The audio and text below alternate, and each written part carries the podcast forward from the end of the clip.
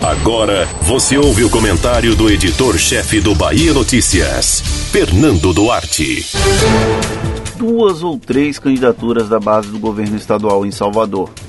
As informações são conflitantes, porém os diversos personagens envolvidos no processo garantem que esse é o esforço do governador Rui Costa.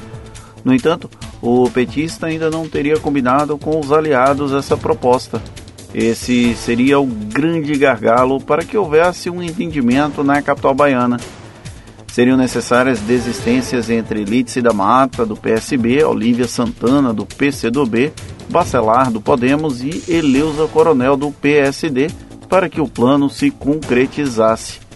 Algum deles toparia facilmente abandonar a disputa? Dificilmente seria tão fácil fechar a conta são diversas variantes que impedem o entendimento agora, às vésperas do início do prazo das convenções partidárias. Se não tivesse acontecido o adiamento das eleições, esse prazo, inclusive, já teria expirado. Há uma unanimidade nas consultas feitas nos bastidores.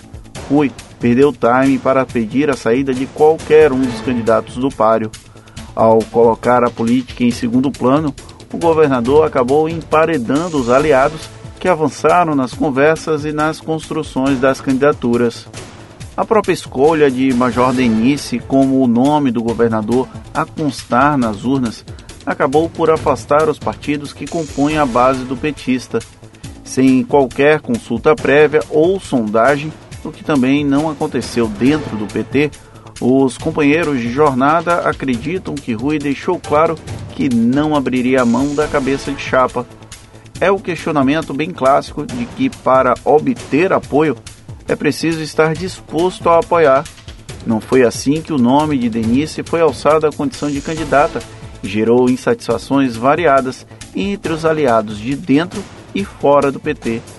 No rol petista, a situação já teria sido controlada. O mesmo não aconteceu em outras legendas que possuem nomes com tradição e envergadura política.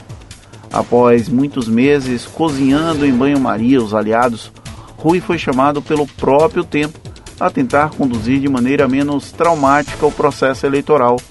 Sob o risco de esfacelar a própria base, iniciou uma série de conversas, mostrando cenários possíveis e tentando pregar o peso do principal adversário, o vice-prefeito Bruno Reis. Os acenos podem não ter sido completamente tardios para forçar um segundo turno na capital baiana, o que não quer dizer que aconteceu a tempo de evitar rachaduras nas relações políticas do próprio quintal. Você ouviu o comentário do editor-chefe do Bahia Notícias, Fernando Duarte.